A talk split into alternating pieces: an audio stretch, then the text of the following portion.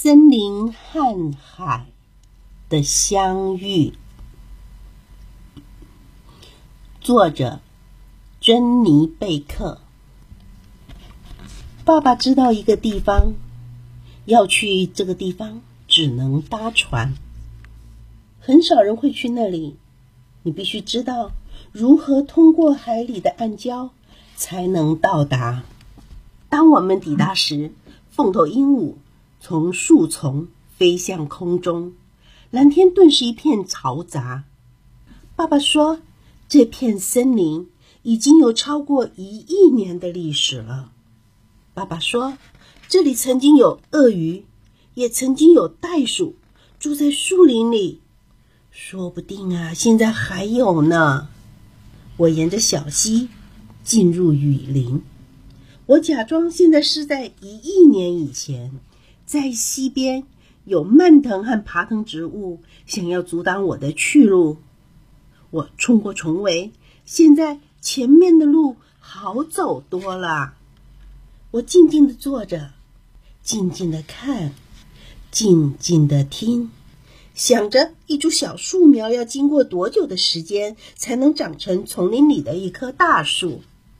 我发现一棵老树，树干是中空的。说不定啊，原始林的小孩也曾经在这里玩呢。我爬进树干，里面暗暗的，不过有一片由树根缠绕而成的窗户，这是一个很适合躲藏的地方。我该回去找爸爸了。我觉得我听到海的声音，我往声音的方向走去。爸爸已经升起了火。他在烤他抓来的鱼，我很喜欢这样吃鱼。不久，我开始感到悲伤，因为一天很快就过去了。爸爸说：“哪天我们还会再来？